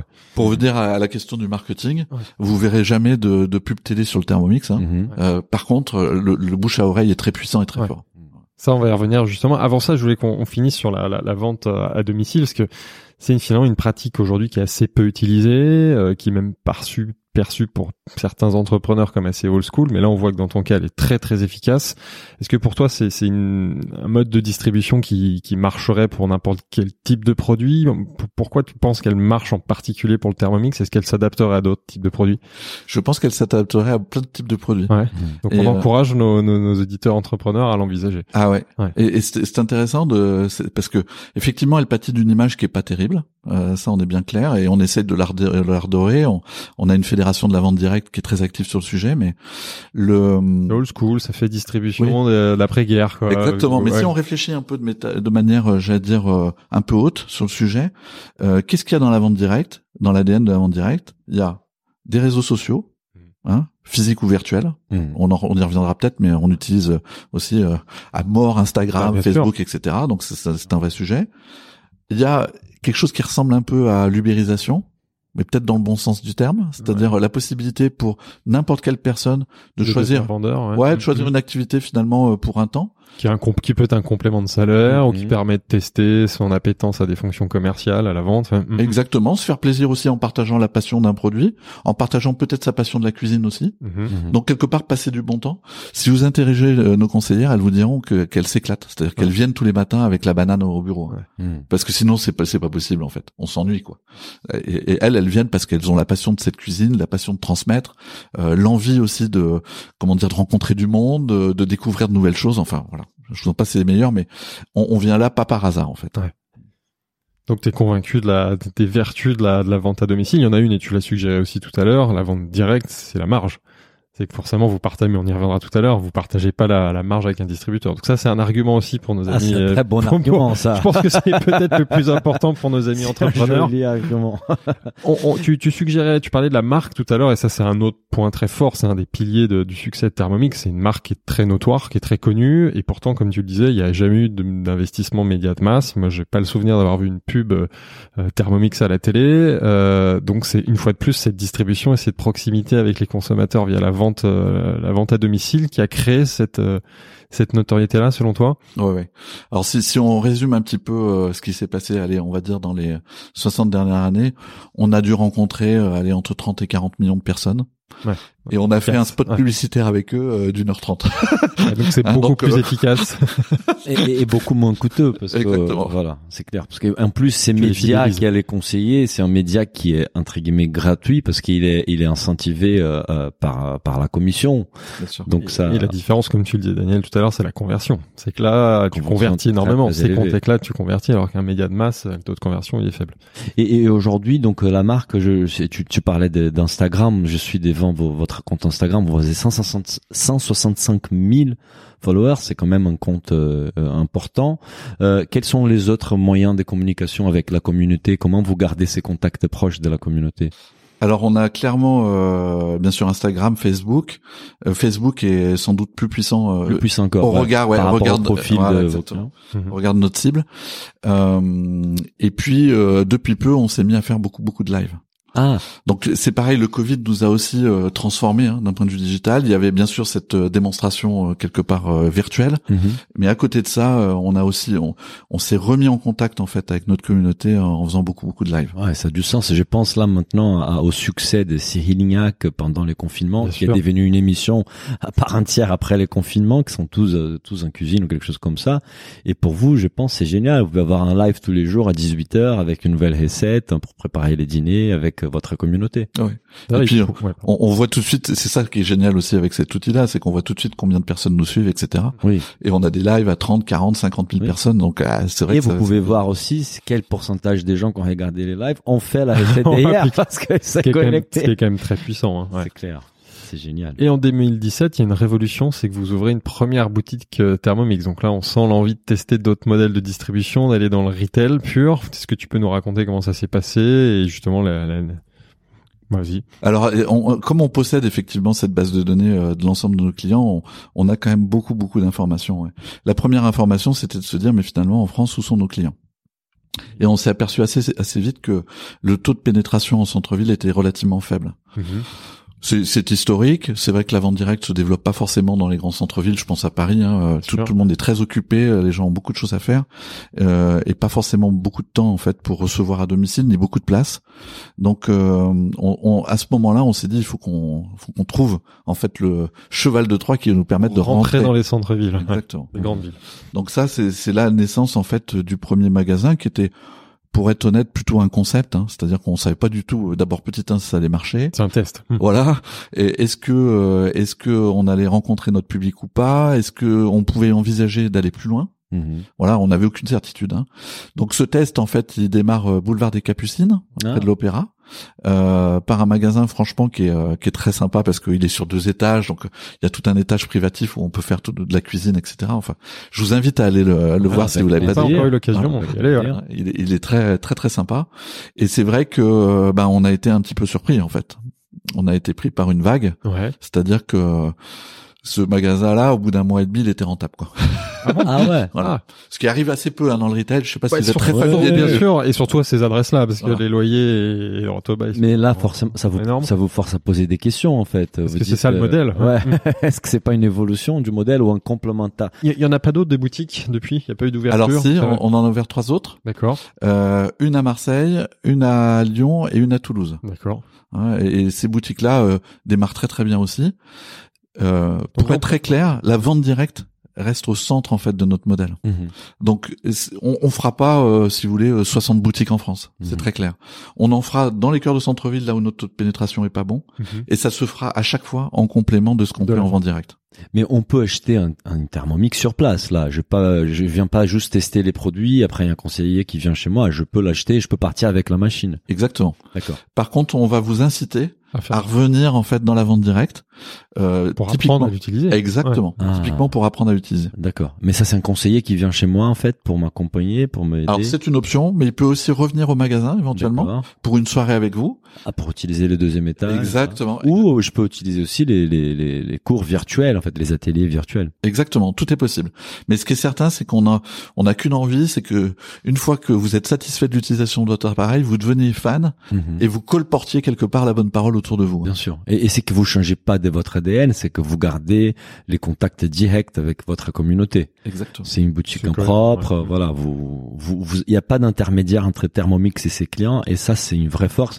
On, on, on fait souvent référence avec Philibert qui a travaillé longtemps chez Moët Tennessee, euh, les champagnes, les, les, les, les cognacs, et c'est son, il y a très peu de contacts directs avec les consommateurs parce qu'on a le- les cavistes, les restaurants, les discothèques au milieu, et, et ça c'est une faiblesse parfois. C'est pour ça que je suis, je suis frustré de ça et que j'aime beaucoup le modèle de vente directe que vous avez mis en place. ouais. Tout à fait. Et on voit que ça fonctionne. Donc c'est intéressant. Ça peut inspirer d'autres marques. J'en suis convaincu. Euh, ouais. Euh, Je me posais une question par rapport aux produits d'occasion, parce qu'un produit à fort valeur ajoutée comme comme les Thermomix, euh, si un jour, euh, si j'ai fait partie des consommateurs que pour une raison ou autre, je n'ai pas trouvé l'intérêt de ces produits. Finalement, je l'utilise pas souvent et j'ai décidé de me débarrasser, de les vendre. Je suppose qu'il y a un marché d'occasion qui est fort. Est-ce que comment d'abord est-ce que tu peux nous dire s'il y a un vrai marché d'occasion? Et ensuite quel est votre rôle dans ces marchés-là? Est-ce que vous souhaitez l'animer ou pas? Comme dans l'automobile, ouais. Mm. Bah oui, parce qu'en fait, euh, c'est intéressant comme euh, Vorwerk est une marque premium, elle se comporte un petit peu comme un BMW, par exemple. C'est-à-dire que c'est des bonnes références là. Hein. Ouais. Apple. Je suis désolé. N'hésitez pas. Hein, vous êtes euh, non, non, non, c'est très bien. Mais euh, non, ce qui est, ce qui est vrai, c'est que si vous voulez, la, un truc qui est très important en automobile, et j'en viens, euh, c'est la valeur résiduelle. Hein, de, l'auto. Euh, le Thermomix a cette chance en fait de très peu décoter dans le temps. Mhm. Mhm. Donc si vous souhaitez vous en débarrasser, même aller deux, trois, quatre, cinq ans après son achat, euh, vous allez pas perdre grand chose. Mhm. Donc euh, il y a un vrai sujet pour nous. Euh, d'abord un, notre notre créneau à nous, c'est la durabilité. Donc on, on, on, fabrique des produits qui sont faits pour durer. C'est ce qui fait d'ailleurs qu'ils ont une valeur résiduelle importante. Euh, ça se vous, savez sans doute, mais ce genre d'appareil en fait, ils se transmettent de génération en génération. bien sûr. les, enfants euh, récupèrent le Thermomix de maman, qui elle-même avait récupéré le Thermomix de la grand-mère. Enfin bon, j'en passe des meilleurs. Donc notre sujet, il est là, c'est de se dire mais comment est-ce qu'on peut jouer effectivement un rôle intergénérationnel là-dedans? Euh, Il y a un rôle dans la reprise, mhm. c'est-à-dire que régulièrement en fait, on fait des offres de rachat euh, ah, des appareils. Pour qui pour qui rachètent une version plus moderne. Exactement, exactement. Ah bien sûr. On, on peut les reconditionner et les revendre. Ah, on n'est pas encore là. Ah. Mais mais ça on me semble imaginer back, back to market euh, avec euh, Thermomix par exemple. On, on, a eu l'occasion de discuter ensemble d'ailleurs. Ah, bah, Mais euh, ce qui est clair, c'est que effectivement, il y, a, y, a, deux choses qui nous semblent importantes. Petit un, tu parlais tout à l'heure de localisation en fait, du, du, fait de produire en France, de faire attention à l'environnement, de produire des produits qui sont réparables. Parce que mhm. ça mine de rien, si vous regardez un petit peu ce qui se passe sur le marché, on n'est pas si nombreux que ça. Hein. Euh, donc il y a cette question de la réparabilité. Mm. Et une fois qu'on y est, euh, il y a effectivement qu'est-ce qu'on peut faire avec le marché euh, d'occasion? franchement, il y a un univers infini encore pour pour mhm. Thermomix. Oui, nous on se pose, ben, moi, on, on, on, a tous les deux travaillé chez LVMH. Je vois beaucoup ça dans les luxes. C'est beaucoup de marques se posent la question avec les sacs parce que ce sont des produits aussi avec une forte valeur résiduelle et qui s'y tiennent dans les temps. Et aujourd'hui, ils essayent, bah, historiquement, ils n'ont pas trop maîtrisé ces marchés-là, mais ils essayent d'un plus en plus d'avoir un peu la main pour euh, voilà continuer cette proximité avec la communauté et ses clients. Bien sûr. Et l'intérêt aussi d'avoir le constructeur au milieu, c'est euh, de pouvoir garantir par exemple le nombre d'heures que l'appareil a tourné, par exemple, de pouvoir garantir la, bien sûr, garantir la qualité en fait de l'appareil et puis bien sûr euh, garantir la réparation 2 3 4 5 ans après. Les pièces qui sont toujours disponibles. Exactement. Tout à fait. Est-ce qu'on peut parler un peu de la concurrence? Ça, c'est la, la, partie que tu vas moins aimer, hein, le marché, la concurrence. Déjà, quel est le leader? Alors, déjà, quel est le marché aujourd'hui? C'est on appelle c'est le marché du robot cuisinier ou enfin c'est comment on l'appelle ce marché? Le robot culinaire? Ouais, robot, robot culinaire. Quel est le leader? Euh, bah c'est clairement Vorwerk. C'est vous. Ouais. Euh, juste une question par rapport aux, robots culinaires, parce que en regardant, il y a différents types de robots. Euh, Est-ce qu'un mixeur classique, c'est un robot? C'est considéré au robot? Au robot, il faut qu'il qu ait cette fonctionnalité des cuissons aussi. Non, mais alors c'est euh, ta question, elle est euh, comment dire extrêmement importante en fait. Euh, sur quel segment on, se bat nous-mêmes? Oui, voilà. Bon, bah effectivement, c'est le robot culinaire intelligent. Intelligent. Voilà. Il y, y, en a pas tant que ça, parce mhm. qu'il y a aussi des robots culinaires moins intelligents. On va à la maison, j'ai que des pas intelligents. euh, mais ce qui est vrai, c'est que ce, ce, ce, marché, en fait, il est il est grand pour vous donner des petites idées, euh, il y a 13% aujourd'hui euh, des ménages qui sont équipés. Avec un robot intelligent ouais, 13%. En France. En France. Donc il y a du potentiel. Voilà. Il y a, on pense, on estime, nous, à l'instant où je vous parle, qu'il y a 35% des ménages qui rêveraient d'en avoir un. Mhm. D'accord ah, Et on peut imaginer que ce chiffre-là, dans 2, 3, 4 ans, euh, soit bien supérieur. Sans parler de la restauration, parce que tu nous as appris un truc aussi, c'est qu'il y a aussi un énorme business à prendre au niveau de la restauration. Ouais, ça, je m'inquiète pas trop pour vous, du coup. euh, non, mais c'est, Philibert, pour, pour rebondir sur ce, ce point-là, si tu veux, euh, ma plus grosse difficulté chez Vorwerk, c'est euh, on a tellement d'options stratégiques que c'est de choisir les bonnes. Ouais, je suis d'accord. J'ai l'impression qu'il y, a, y a, y a différents chemins. Ouais, c'est ça. Si on continue de parler de la concurrence, donc dans ce marché des, des robots intelligents, quels sont les principaux concurrents? Genre, j'ai j'ai des marques, hein, Kenwood, Magimic, KitchenAid. C'est eux ou il y en a d'autres? Euh, Comment Non, non, c'est eux. C'est c'est ça les trois? Ouais. Et comment c'est des gens qui sont dans des gammes de prix en fait à peu près Mhm. similaires aux nôtres Ouais.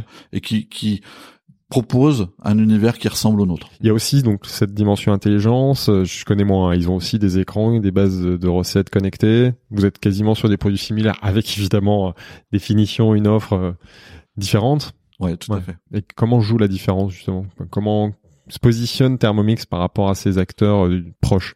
Nous, on a toujours cette comment dire cette stratégie, cette ligne stratégique claire, euh, produire des, des produits innovants qui soient à la top en fait de, euh, au top de l'innovation de, et de ce qui se passe sur le marché, euh, des produits réparables, Hmm. des produits français donc localisés, qui, ce qui évite encore euh, euh, tous les dégâts qu'on connaît autour de la planète et euh, hein, ce qui se passe en, en ce moment avec la crise sanitaire.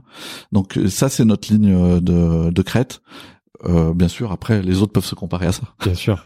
Mais comme on a 60 ans d'avance, parce que c'est un petit peu le sujet quand même, hein, Ouais. on a 60 ans d'innovation sur ces sujets-là, euh, forcément, euh, ils ont, ils, ils courent un petit peu après. Enfin, sauf Magimix, parce que Magimix, ils avaient commencé avant, apparemment. Oui, oui, t'as raison. Ouais, ouais. Et, et- et par rapport à la distribution, en fait, est-ce que les choix de ces concurrents, c'est c'est une distribution directe, de la vente directe comme vous, où ils se disent, on va peut-être aller où ils sont pas, on va se positionner chez Darty, à la Fnac. euh, Quelle est leur stratégie de, de vente, de distribution? Alors à ma connaissance, ils sont effectivement tous euh, sur des stratégies euh, qui utilisent des distributeurs. Ah, pas, Voilà. d'accord. Et il y en a pas un des trois là qui est un peu tenté de faire comme vous, de Euh, mettre en je- place un réseau Je, je, de je pense, je pense qu'ils en rêvent Ouais, parce que par, à plein d'égards, en fait, ils ont bien compris que le modèle euh, fonctionnait. ouais.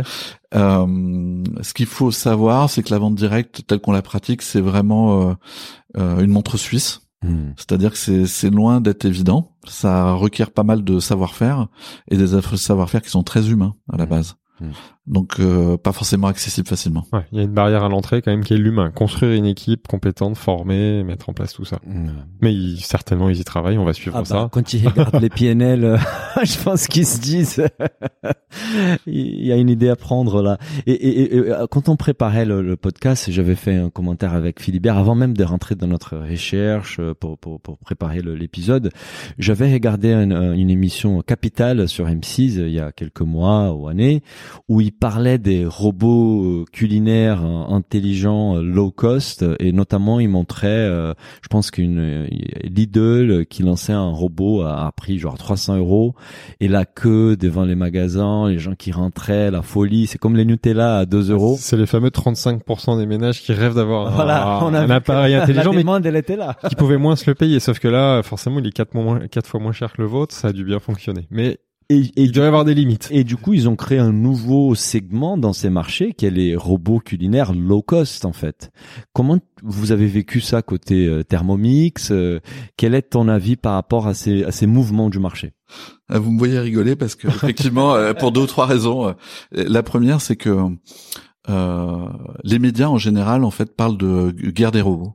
Ouais, Hein, c'est vrai, un terme- terme. ouais. Voilà, c'est un terme qui revient tout le temps. Bah, Je pense qu'on a toujours at- attendu cette, euh, les jours où on préparait des guerres des robots Ouais, en ça, fait. ça- ça fait référence à la science-fiction. Science-fiction japonaise. Là, c'est euh, la guerre des robots de cuisine. ça commence par là.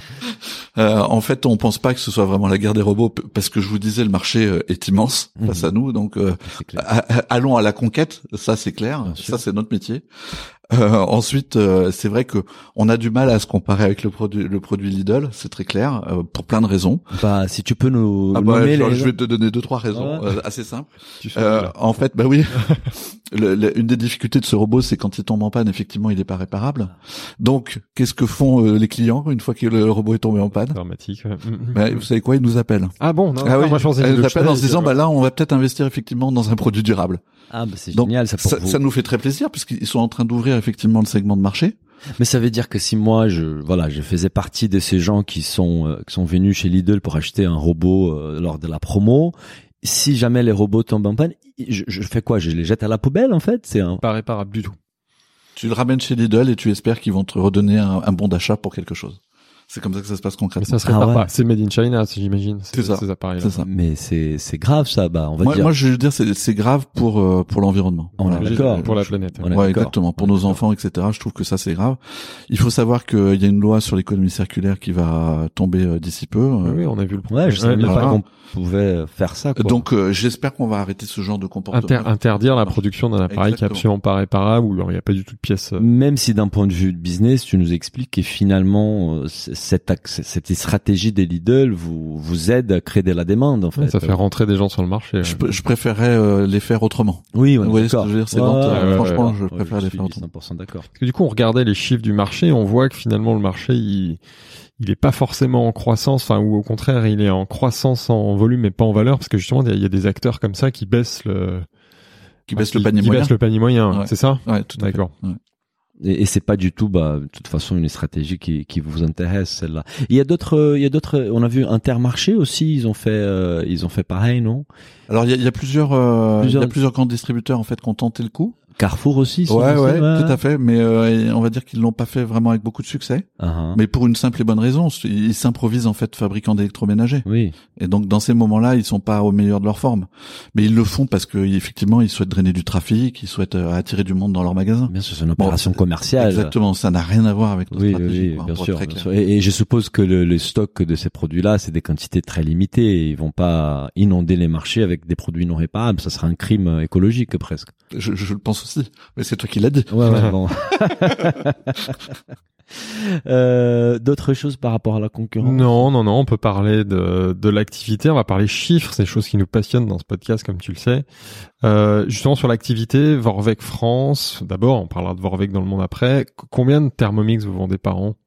Alors c'est c'est le genre de chiffre qu'on communique pas pour des raisons de concurrence. bah, Je mais- l'ai- je l'ai trouvé, hein, mais... Ah bon, bah, si tu le dis pas, je vais le dire. Vas-y, vas-y. Alors je t'écoute. Non, j'ai trouvé un 280 000 euh, Thermomix 2016. en 2016. Ouais. Donc euh, Tu oui, confirmes à peu près c'est ce genre de volume effectivement a peut-être qui a peut-être doublé d'ici là hein, depuis.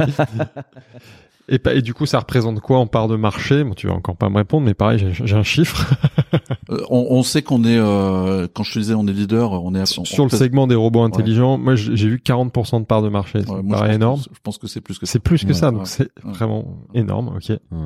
Et, et, et chiffre d'affaires, vous communiquez les chiffres d'affaires des Vorwerk parce que bon, on peut 280 000 fois 1300 euros, on peut déjà estimer. euh, oui, surtout qu'en plus il n'y a pas de distributeur là, donc Voilà. c'est assez facile.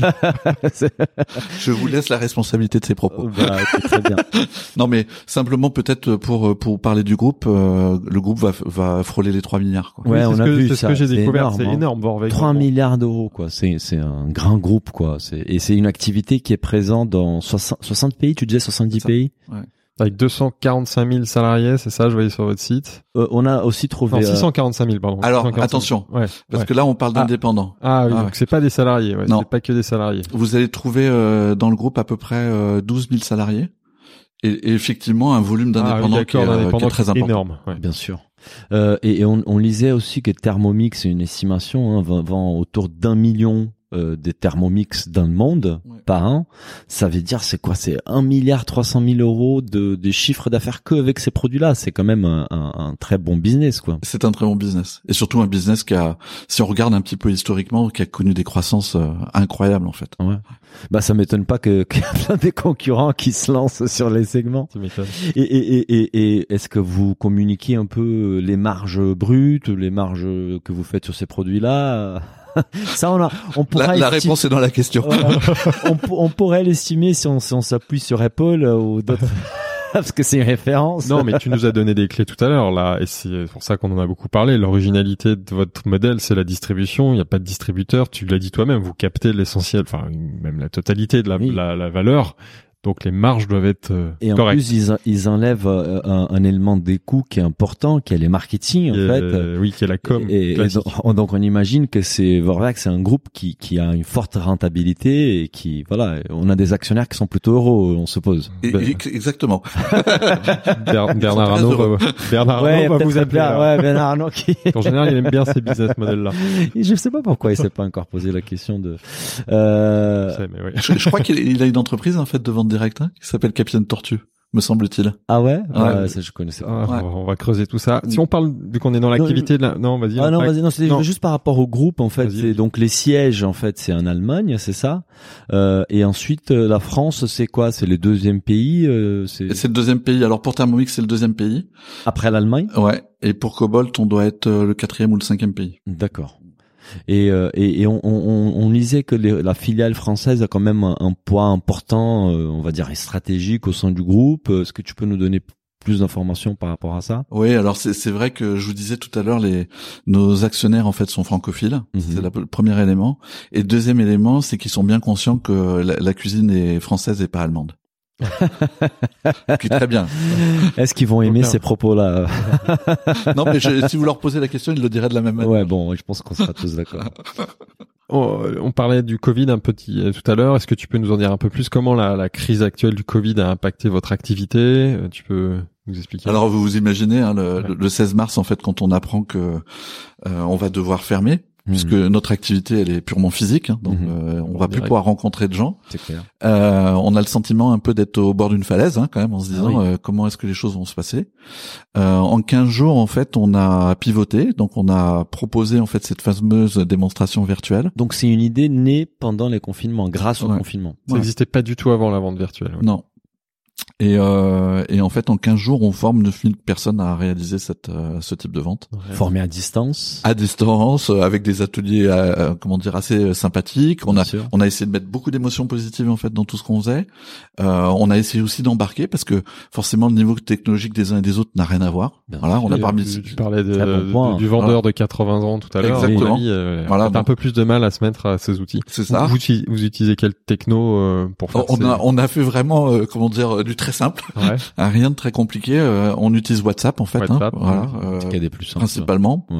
Euh, et puis effectivement, on fait de la visioconférence à 4 ou 5. ouais. Euh, en 15 jours, on f- je dirais que, allez, 40% de l'effectif a adhéré sur les 9000 personnes. Et, euh, et ces 40% euh, se sont mis au travail. Et euh, c'est vrai que les la première semaine, je vais vous donner un chiffre. La première semaine, on Donc comptait... pendant deux semaines, zéro vente, quoi. C'est exactement zéro. Zéro. Zéro. Zéro. D'affaires zéro. Donc là, vous avez que des coûts qui tombent dans le PNL, rien d'autre. Hein, ça, ça fait un petit peu transpirer. Ouais. Et puis euh, la, la troisième semaine, en fait, on comptait euh, vendre euh, 150 appareils et on en vend un peu plus de 1700. Grâce aux ateliers culinaires. voilà. Ah, c'est sûr que la, la bonne nouvelle en face, c'est qu'il y a des, il y a de la demande. Enfin, les gens sont à la maison, Oui, euh, ils ont du temps, ils veulent se remettre en cuisine. Donc là, ça, ça crée une énorme opportunité pour Vorveil. Et ce qui est bien, c'est que vous avez été agile. Il faut, il faut être agile pour justement répondre à cette demande-là sur un temps. euh, Et malheureusement, ça Et va peut-être revenir. Et ça, c'était une décision au niveau global de, de du groupe ou c'était la France qui était plus euh, En fait, chaque pays est très indépendant ou très autonome. D'accord. Euh, donc, euh, il y a d'autres pays qui ont suivi cette même voie. Euh, c'est le cas, par exemple, de l'Italie et de l'Espagne. mhm. Donc, on a échangé avec eux aussi pour voir comment ils, ils souhaitaient procéder. Et puis, l'Allemagne, par exemple, a choisi une autre voie. La Chine aussi. Enfin, voilà. Ah, la Chine, on n'a pas parlé de la Chine. C'est un, c'est, c'est un gros marché pour vous, la Chine? C'est un très gros marché. Ah ouais. Et c'est un marché qui croît très très vite. Et les fonctionnalités sont les mêmes euh, ou il y a des diff- ouais, les Ah ouais. produits c'est les mêmes. Oui, oui, tout à fait. Et attends, chose originale, les Thermomix que tu vends en Chine, ils sont fabriqués en France? Alors, ça l'était Ah, jusqu'à ah, très voilà. très peu de temps là. Mm. Euh, je pense que j'ai pas vérifié encore, mais normalement il devrait y avoir une première chaîne en Une fait chaîne qui démarre en Chine en Chine. pour éviter, euh, vous savez, les, les transports. etc. Oui, même pour le, oui, voilà, l'impact carbone, il sera meilleur. Le- le- le- cette vente en ligne qui a été mise en place, enfin, c'est, oui, c'est une vente en ligne, euh, qui a été mise en place pendant le Covid. Est-ce qu'après le Covid, ça s'est maintenu? Enfin, quel, quel poids du chiffre d'affaires elle a aujourd'hui? Elle a eu pendant la crise d'abord et elle a aujourd'hui? Euh, pendant la crise de 100%. 100%, donc Voilà, forcément, ouais. Jusqu'au 11 mai. Ouais. Euh, et puis après le 11 mai, euh, ça a varié. Je vous dirais aujourd'hui, ça s'est stabilisé à 30%. Ouais, donc c'est pas Mais négligeable. non, et je pense qu'on peut aller beaucoup plus loin en fait. Hmm. Je pense qu'on peut aller beaucoup plus loin parce que euh, c'est toujours une question de formation en fait. hein. Bien sûr. Hein, en permanence. hein, Bien quand, sûr. quand vous avez un effectif de 9000 personnes, il Bien faut sûr. effectivement euh, Donc, rafraîchir ça, ça. ça, finalement, c'est, c'est quelque chose qui va devenir, qui va rentrer un peu dans votre ADN par la suite, en fait. Exactement. Et comme ça se marie très très bien avec les réseaux sociaux, Ouais, euh, ben c'est c'est une expérience très intéressante pour nous. Ce pivot-là, on l'aurait pas fait sans la crise. hein. Bien sûr, Clairement. bien C'est sûr. Ouais. ouais, même, Ah bah, c'est la bonne, euh, on va dire, les côtés positifs de la crise, c'est que il y a plein de, de, de business, d'activités qui se sont inventés pour des choses qui vont rester dans la durée après. C'est ça. Ouais, chouette. On, On parle a- de l'après on- Ouais, on va rentrer dans la partie à venir. Les enjeux pour la suite, quels sont pour toi les challenges de, pour Thermomix dans les années à venir? Comment tu imagines Thermomix dans 5 à 10 ans? Alors, euh, le premier sujet pour nous, c'est clairement de d'aller plus dans de la rencontre physique. Alors vous me direz, ça tombe mal en ce moment avec le Covid. Ouais, Bon. revient. Ouais, mais euh, mais en fait, on a envie d'être présent euh, plus proche euh, de nos clients. Ça veut dire quoi? Ça veut dire que notamment dans les centres urbains, bah, on va se développer, on va développer effectivement les stores. Les boutiques, ouais. Voilà, on, on a développé aussi le format pop-up. Donc Ah, on est, on a des, des, des magasins éphémères Ça, c'est dans une très bonne idée, ça. commerciales et Ouais. ça marche Ouais. très, très bien. Ouais. Euh, on a le souhait aussi euh, d'utiliser nos agences, les agences dont on dispose aujourd'hui. Alors qu'est-ce que c'est qu'une agence je sais pas ce que c'est. Euh, Ça pourrait ressembler à une agence bancaire, hein, euh, 200 mètres carrés. On en a 80 en France aujourd'hui. Ces agences, elles servent en fait principalement à la formation des conseillers. D'accord. Ah. Ah, et c'est pas ouvert au public. D'accord. C'est la Exactement. différence avec une boutique. Euh, Mm. très très peu ouvert au public. Mm. Et on voudrait justement euh, ouais. le transformer en lieu de vie, on va dire, en lieu d'expérience. Euh, Ça, c'est pas dans les centres-villes, c'est plutôt en périphérie. Ouais, d'accord. Exactement. qui sert donc à la fois à la formation des conseillers, mais aussi euh, À un nouveau point de contact Ouais. avec les publics. Quoi. Tout à fait. Super. Ça, c'est ça, c'est une vraie, un vrai changement par rapport à les stratégies euh, de. On, on se retrouve que chez vous euh, pour une séance de démonstration. Voilà, parce qu'on on s'est aperçu effectivement qu'on avait 50% des clients qui souhaitaient nous découvrir à l'extérieur de chez eux. Oui, Donc euh, on se dit comment est-ce qu'on peut répondre effectivement à ce, à ce besoin-là. bien sûr. Parce que quand on pense, euh, si tu me dis que t- vous avez une pénétration des 13%, donc euh, parmi ces 87% qui n'ont pas encore un robot, il y a différents profils avec différentes envies et, et il faut s'adapter à chaque euh, chaque consommateur. Exactement. Segment, ouais. Exactement.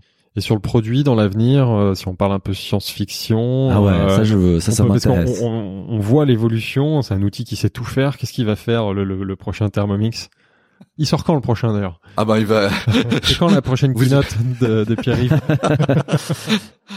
Ah oui, alors tout, tout ça bien sûr euh, est, est très confidentiel parce que on, Ça on touche bien, à- personne t'écoute. là. Voilà, on touche, on touche à la recherche et développement de, de l'entreprise et puis à ce qui va surprendre aussi le marché euh, dans les années qui viennent. Mais je suis sûr que tu as des trucs à nous dire déjà.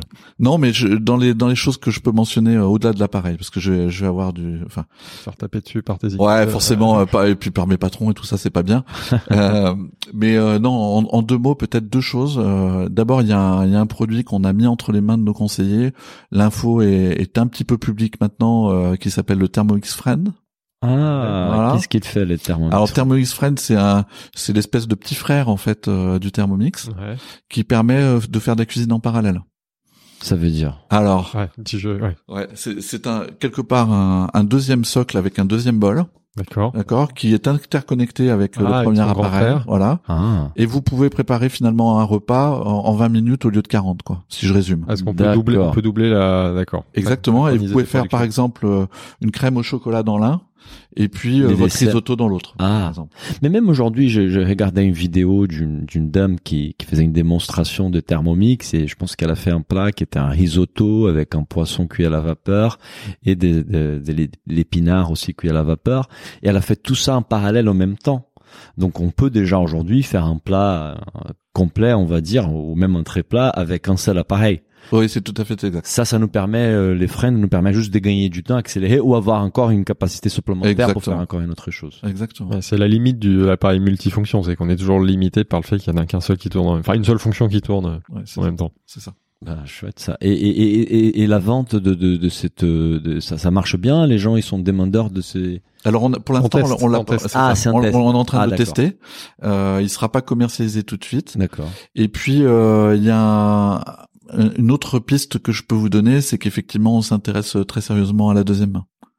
À la deuxième. Oui, c'est Ouais. ça, à l'occasion. Ah, disait marché, tout à l'heure. l'occasion. Non, marché, Mmh. Créer une vraie sûr, plateforme, bien sûr. euh, Ça, ça, c'est important. Ça c'est bien. En Et, et par rapport à la, au contenu et la partie euh, euh, recette, parce que ça c'est c'est aussi, je suppose, une axe de développement.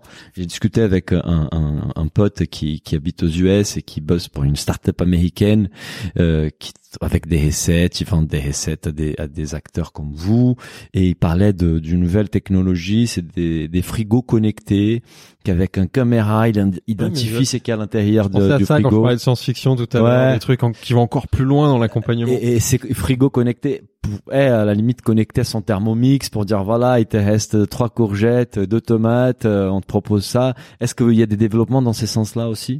Alors oui, bien sûr, mais ça, j'allais dire, on est dans la, dans l'histoire de la maison connectée en fait. Ouais, bah Et- domotique. voilà, exactement. Et là, là, il y a bien sûr plein de choses qui vont venir, c'est Mhm. clair. Euh, peut-être pour euh, pour vous, allez, pour mettre l'eau à la bouche, deux deux choses. La, la première, c'est que je vous parlais de Netflix tout à l'heure. Ouais. En fait, euh, on- bientôt, euh, très bientôt, on va pouvoir euh, avoir des conseils en fait euh, de recettes sur le Thermomix. C'est-à-dire que en fonction de ce que vous cuisinez, Mhm. en fonction de ce que l'ensemble de la population des utilisateurs cuisine, Des recommandations. exactement, on va vous proposer en fait les recettes qui vous conviendraient entre guillemets le mieux.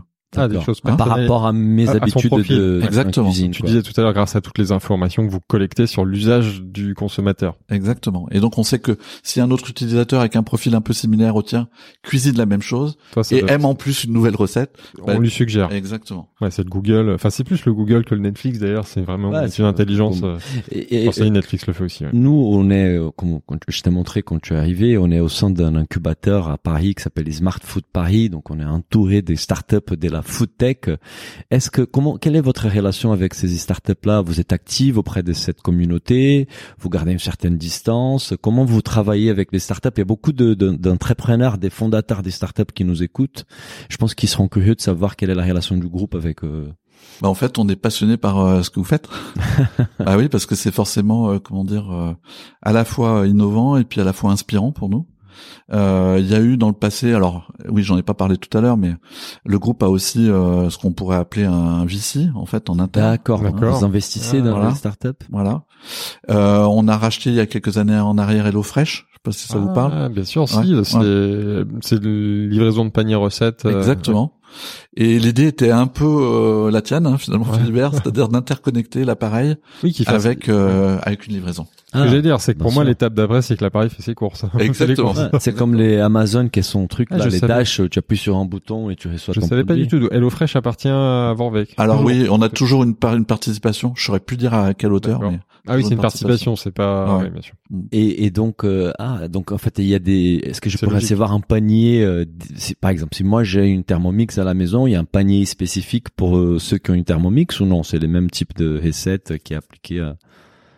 alors je suis pas sûr d'avoir suivi. euh, Pardon, pardon. Je t'en prie. Si, si moi je, je suis un consommateur qui a un Thermomix à la maison, j'aurai accès à, à un certain type de recettes au sein de HelloFresh qui sont pas disponibles à d'autres euh, consommateurs parce que je sais pas, les modes de, de cuisson est pas pareil. euh. En fait, l'idée elle est elle est toute simple, c'est de se dire je sélectionne par exemple pour ma semaine les recettes que j'ai envie de cuisiner et sur cette base-là, je suis capable de transmettre l'information à quelqu'un qui va venir euh, m'apporter en fait Les ingrédients. Exactement. D'accord. Et, et le, le- les recettes sont été conçues pour euh, être réalisées sur un Thermomix. Ouais, exactement. D'accord. exactement. Super. Intéressant. Bah, on arrive à, On arrive à la fin. à ouais. la fin, voilà, avec des questions euh, plus personnelles. Tu disais que tu as écouté certains de nos, épis- nos épisodes, ça nous fait plaisir. Donc euh, peut-être que tu, tu connais déjà les questions. Euh, la première question, c'est les, bah, quel était ton plus gros échec apprentissage avec euh, Vorvec, Thermomix, depuis ton arrivée, et ta plus grande fierté réussite? Euh, Le plus le plus grand apprentissage, je vais commencer par ça. Après, je parlerai d'échecs. Euh, le plus grand apprentissage, c'est clairement que euh, faire les choses différemment en matière de business, euh, ça paye. Ouais. En fait, euh, il y, a- il y a beaucoup de gens qui, qui rêvent en fait de copier euh, euh, je ne sais quel euh, producteur, etc. Ça, ça, ça ne marche pas en fait. Mhm. Ce qui marche, c'est de tracer une voie stratégique qui soit unique et euh, qui fasse qu'à la fin, euh, on gagne. C'est que tu faisais référence au Blue Ocean euh, avant. Exactement. Ah, D'accord. Et vraiment, c'est, ça- alors ça, c'est quelque chose que j'emporterai avec moi où que j'aille euh, dans ma vie parce que euh, je pense que c'est même une règle de vie en général. C'est-à-dire Mhm. que on voit bien d'ailleurs aujourd'hui avec le Covid, on est incité à faire tout comme les autres, et puis c'est pas forcément très très bon pour la vie en général. Mhm. Euh, et puis le deuxième, euh, la deuxième apprentissage sur mon plus gros échec. Euh, j'ai si si si j'ai j'ai euh, j'ai appris beaucoup en, en Angleterre Ah, sur les réseaux sociaux. DG de euh, Ah, ouais. en Angleterre. ouais. Alors là, on a on a testé des choses assez invraisemblables. Euh, on a connu pas mal d'échecs. Tu peux nous parler d'un en particulier? Ouais, euh, par exemple, euh, on j'ai j'ai créé en fait la première boutique à Londres. Ah. D'accord. Cette boutique, il faut comprendre que le taux de notoriété euh, en, en, France n'a rien à voir avec le taux de notoriété en Angleterre, de la marque Thermomix. Ouais, Thermomix. Donc c'est comme si vous créiez en fait une, une boutique euh, avec zéro brand name. Ouais. Bon, ça a été très dur. Ah bon Elle Donc, était je où? regarde- Elle était au centre de Londres? Elle est, elle est euh, en fait. euh, Elle est toujours là la boutique. Elle est toujours là, euh, à Kensington. Mais elle a Mhm. pas été rentabilisée en Non. un mois et demi. Non. Alors, euh, j'ai rebondi là-dessus, justement en réintroduisant euh, la vente directe à l'intérieur de cette boutique. D'accord. C'est-à-dire qu'on fait maintenant des démonstrations en permanence, en fait. C'est devenu un espèce d'endroit où on fait des shows culinaires Mhm. et, ça marche à peu près. Je vous dirais pas que j'ai rentabilisé mon loyer, pas du tout. À Londres. ouais. Mais, mais en tout Mhm. cas, j'ai appris des choses, quoi. Ça c'est clair. Ça c'est clair. Et, et ta plus grande fierté réussite euh, depuis que tu es dans les groupes? Euh, si- je suis obligé de revenir un petit peu en arrière. Euh, je suis revenu là il y a un an euh, en France. Mhm. C'est vrai que le, le grou- le groupe en France, quand même pendant un ou deux ans, avait connu des, des années un peu plus difficiles. Mhm. Et là, on était dans une situation un petit peu de retournement. Euh, au début, je vais être honnête, euh, c'était un petit peu stressant. Mhm. Et puis, euh, on a remonté une équipe, euh, on a remis de l'énergie, on est en train de transformer la culture un petit peu de la société en France. Et euh, je- ça va vous paraître bizarre ce que je vais dire, mais je pense que le Covid finalement nous a amené, en tout cas cette crise sanitaire nous a amené à aller plus vite et à être Mmh. plus rapide. Ouais. Et ça nous a fait beaucoup de bien. Donc euh, ça, si, si j'ai une fierté finalement, c'est celle-là, c'est de se dire euh, j'emmène une équipe de gens euh, motivés. Euh, on est en train de refaire de la croissance de manière significative. Ça me fait très plaisir. On a une autre question rituelle dans le podcast, c'est quel conseil tu donnerais à un entrepreneur ou à un dirigeant dans la bouffe? Euh, je, je crois que le, le sujet, en fait, c'est le sujet de l'inspiration. C'est-à-dire que euh, si on regarde un peu ce que c'est que finalement faire une recette ou cuisiner, il y a, il y a un cuisinier, euh, il y a des ingrédients, et puis il y a des outils de toutes sortes pour faire euh, pour faire à manger. Ce qui fait la différence, c'est ce que le cuisinier en fait apporte euh, Mhm. en termes d'état d'esprit. Mhm. On, on a euh, par exemple un, un- comment dire un, un chef étoilé avec qui on travaille régulièrement, qui s'appelle Eric Guérin, Ouais. Mhm. euh, qui travaille à Mar aux Oiseaux, c'est pas très loin de Nantes, Ouais. et on se rencontre en fait régulièrement pour euh, pour parler tendances. Euh, il est très très très euh, vert. Mhm. Il a il a tout compris, je pense, bien avant euh, beaucoup de monde. Et il a saisi notamment que euh, si on voulait en fait euh, bien manger, faire de la bonne bouffe, Mhm.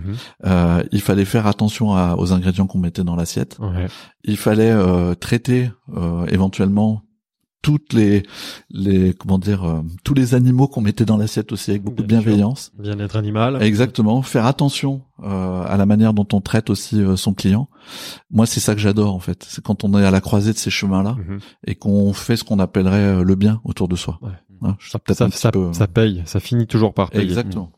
Et il y a peut-être un deuxième, euh, j'ai rebondi, un deuxième conseil que qu'on n'a pas donné, mais je pense qu'en écoutant cette podcast, ça peut inspirer beaucoup d'entrepreneurs. C'est vraiment la vente euh, directe. Je pense que c'est Tu nous en as fait la démonstration. ouais, on se on voit beaucoup de- de nouveaux business models qui émergent. euh, On voit très peu, voire rien autour de la vente directe. Comme tu disais, c'est un métier à part. Pour les construire, ça met du temps, c'est pas facile.